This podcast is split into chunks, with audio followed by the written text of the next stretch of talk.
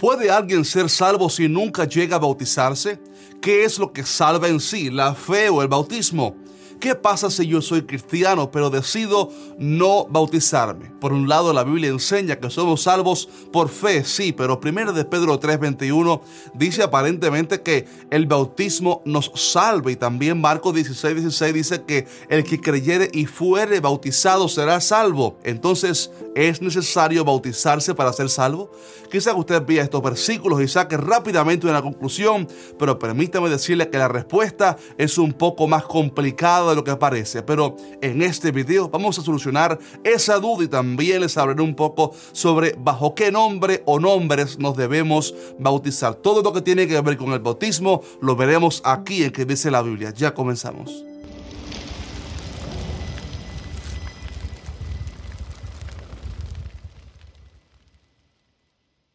Existen cientos de preguntas difíciles que las personas tienen acerca de la Biblia, así como esta que estamos analizando hoy. Y seguramente todavía usted tiene muchísimas preguntas acerca de Dios y su palabra, pero para eso existe este canal llamado ¿Qué dice la Biblia? Para colaborar en esa misión de responder a la mayoría de sus dudas y preguntas más difíciles. Por esto, si aún no lo has hecho, te quiero animar a que te suscribas a nuestro canal ahora mismo y algo muy importante, que active la campana de notificaciones para que no te pierdas ninguno de nuestros videos que lanzamos cada miércoles a las 5 de la tarde hora de Miami. Te aseguro que cada video que lanzamos aquí te va a bendecir grandemente. Ah, y para los que nos siguen cada semana, que son parte de la familia que dice la Biblia, déjenme saber qué les parece nuestro nuevo set de grabación que estamos estrenando hoy. Bien, entrando ya en este tema tan interesante del bautismo, permítame responder a la duda principal, darle cinco datos muy importantes acerca de el bautismo, datos que usted necesita saber para entonces decidirnos si es necesaria esta práctica para ser salvos o no. Primeramente es necesario saber que el bautismo es un mandato dado por Cristo Jesús directamente.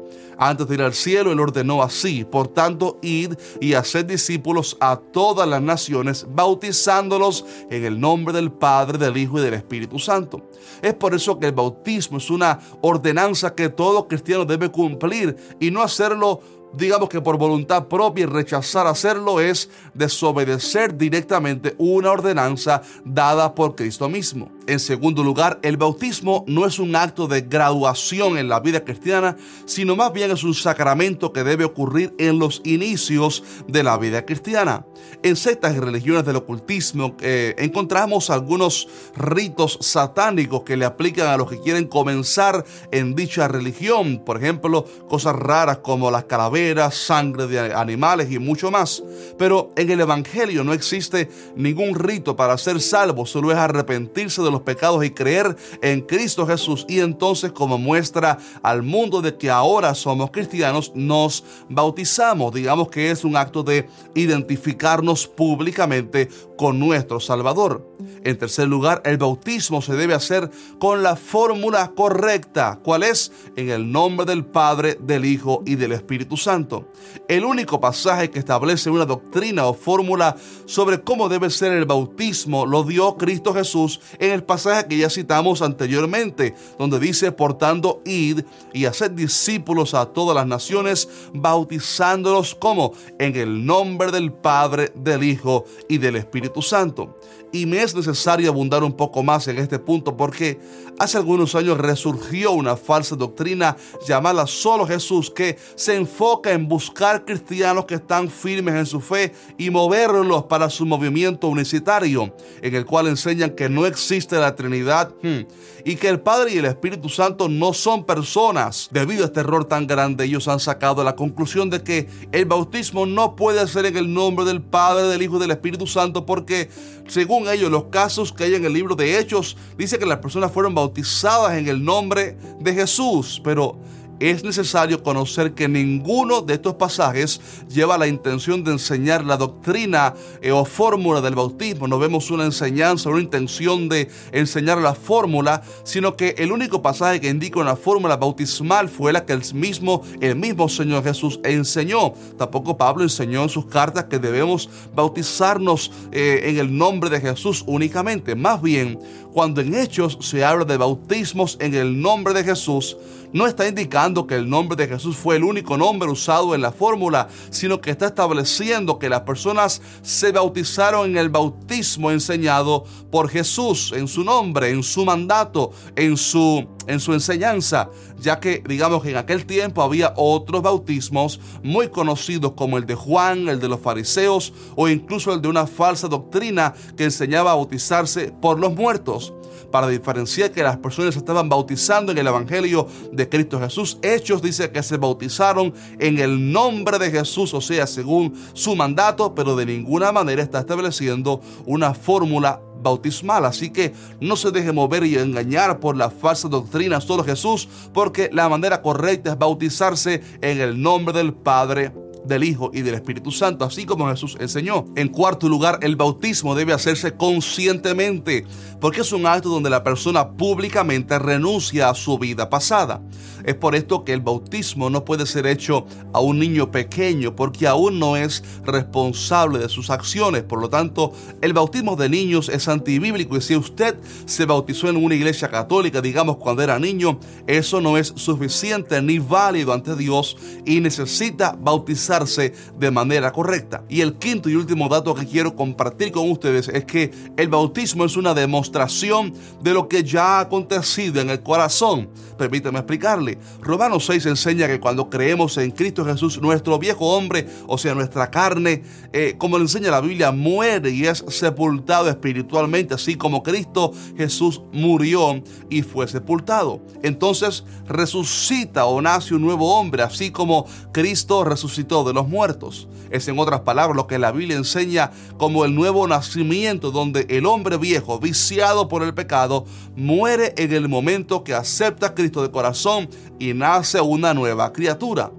El bautismo lo que representa es ese acto de sepultura espiritual porque somos sumergidos completamente en el agua, completamente, y salimos de esta ilustrando que ahora somos una nueva persona. Por esto Romanos 6 pregunta, ¿o no sabéis que todos los que hemos sido bautizados en Cristo Jesús hemos sido bautizados en su muerte? Y también el apóstol Pablo dijo, con Cristo estoy juntamente crucificado y ya no vivo yo, mas vive Cristo en mí. Estimado hermano, si nunca habías entendido el significado correcto del bautismo, pues aquí lo tienes. Simplemente es un testimonio público que demuestra lo que ha acontecido en el corazón, que el Jaciel antiguo, el usted antiguo, fue sepultado para muerte al viejo hombre y que ahora ha resucitado una nueva criatura para una nueva vida en Cristo Jesús. ¿Verdad que es hermoso el Evangelio y lo que Cristo ha hecho por nosotros? A propósito, me gustaría mucho escuchar tu historia, si te recuerdas de día que te bautizaste, cómo te sentiste, qué fecha fue, déjame saber abajo en los comentarios, les voy a estar leyendo. Ahora bien, aquí viene la pregunta de oro. ¿Será necesario entonces el bautismo para ser salvo? ¿Qué es lo que salva? ¿La fe o el bautismo? Sin duda alguna, este es un tema muy profundo y hasta controversial entre los teólogos porque Fíjense que a través de todo el Nuevo Testamento vemos el bautismo como un mandato para aquellos que han aceptado a Cristo y lo vemos como el acto siguiente a haber creído en el Señor. Es como el acto público y visible que sella la acción de haber creído en Jesús. Sin embargo, si decimos que la salvación, el perdón de pecados o el nuevo nacimiento sucede en el momento que alguien se bautiza, entonces estaríamos atribuyéndole valor salvífico a las aguas y tendríamos que responder a la pregunta de qué sucedería con personas que se convirtieron en el lecho de muerte y no pudieron bautizarse, así como ah, el ladrón de la cruz, por ejemplo, al cual Jesús le garantizó la salvación. Él solamente había creído, nunca se pudo bautizar, pero fue salvo. Además encontramos otros ejemplos como el de Cornelio, quien dice la Biblia que junto con su casa fueron salvos mientras Pedro lo predicaba, por lo menos así lo enseña la Biblia, y hasta recibieron el bautismo del Espíritu Santo hablando en otras lenguas y todo eso fue antes de haberse bautizado. Si el bautismo fuera lo que hace a alguien salvo, entonces hubiera sido imposible para Cornelio y su familia ser salvos y mucho menos haber recibido el poder del Espíritu Santo. Creo que ya la verdad sobre el asunto se está desglosando, pero permítame a continuación explicarle algunos pasajes, digamos que difíciles de entender a veces. Primeramente tenemos a Marcos 16, 16 donde Jesús enseñó, el que creyere y fuere bautizado será salvo, mas el que no creyere será condenado.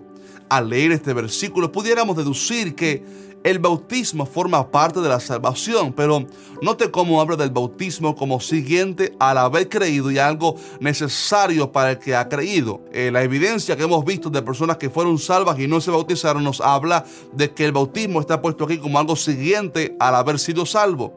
Incluso cuando habla de alguien que no alcanza de la salvación y es condenado en este versículo, no pone la falta del bautismo como una razón. El pasaje no dice, el que no creyere y no se bautizare no será salvo, sino que solo pone la incredulidad como la razón por la cual alguien se puede perder eternamente. Y esto nos da la evidencia de que el sentido del pasaje es que la salvación viene por el creer, aunque el bautismo está incluido como algo consecuente, pero la salvación no ocurre en el bautismo, sino en el momento que la persona cree en Cristo Jesús. Otro pasaje difícil de entender que mencioné en el principio del video es 1 de Pedro 3:21 que dice que el bautismo que corresponde a esto ahora nos salva, no quitando las inmundicias de la carne, sino como la aspiración de una buena conciencia hacia Dios por la resurrección de Jesucristo. Aquí Pedro usa una analogía del diluvio para ilustrar que así como las aguas sepultaron el pecado, los pecadores, y a la vez el agua hizo flotar el arca a través de la cual fueron salvas ocho personas, así también el bautismo es un acto que ilustra el morir al viejo hombre y resucitar a una nueva vida en Cristo Jesús. Sin embargo, Pedro no creo que le esté atribuyendo poder salvífico al agua, sino que más bien se enfoca en la fe de la persona, porque habla de la aspiración de una buena conciencia hacia Dios por la resurrección de Jesucristo. Note cómo él habla del bautismo como un acto de fe para aspirar a una buena conciencia hacia Dios. Creo que el sentido del pasaje está en que la salvación es a través de la fe, eh, esa fe a través de la cual entonces nos bautizamos. La verdad del asunto es que el que salva es Cristo Jesús y es la fe el medio para acceder al Salvador en el momento que alguien cree con sinceridad, esa persona ha nacido de nuevo y por eso debe entonces bautizarse para confirmar su decisión de seguir a Cristo porque la fe sin obras es muerta. ¿Se acuerda usted de ese versículo? No puedo terminar este video sin dar la advertencia de que decidir no bautizarse por rebeldía, teniendo la posibilidad, es un acto de desobediencia a Dios. Mucho cuidado. No bautizarse por desobediencia es un gran pecado que demuestra que usted no está comprometido con Cristo, lo cual me hace dudar muchísimo que usted sea verdaderamente cristiano y que haya nacido de nuevo, porque cuando alguien conoce verdaderamente a Cristo, está dispuesto a darlo todo por Él, porque Él mismo enseñó diciendo, si alguno quiere venir en pos de mí, niéguese a sí mismo y tome su cruz y sígame. Y el bautismo se trata de eso, negarse a uno mismo, a la vida pasada y entregarse a Cristo completamente. Así que mi consejo es que si usted aún no se ha bautizado, quizás por desconocimiento o por falta de planificación, por favor abre hoy mismo con su pastor local y programe un día para que sea bautizado y le aseguro que sentirá un gran gozo en su alma porque la voluntad de Dios es agradable y perfecta. Estimado hermano o hermana, esto ha sido todo por hoy. Me gustaría muchísimo que si este video te ha bendecido, me dejes un fuerte like para que YouTube lo promueva a otras personas y me comentes abajo cómo te bendijo este video. También quiero que mires un par de videos que les voy a dejar aquí en la pantalla, muy buenos que hablan sobre la fórmula bautismal y algunas otras cosas importantes que usted necesita saber. Un fuerte abrazo y nos vemos en el siguiente video. Dios mediante.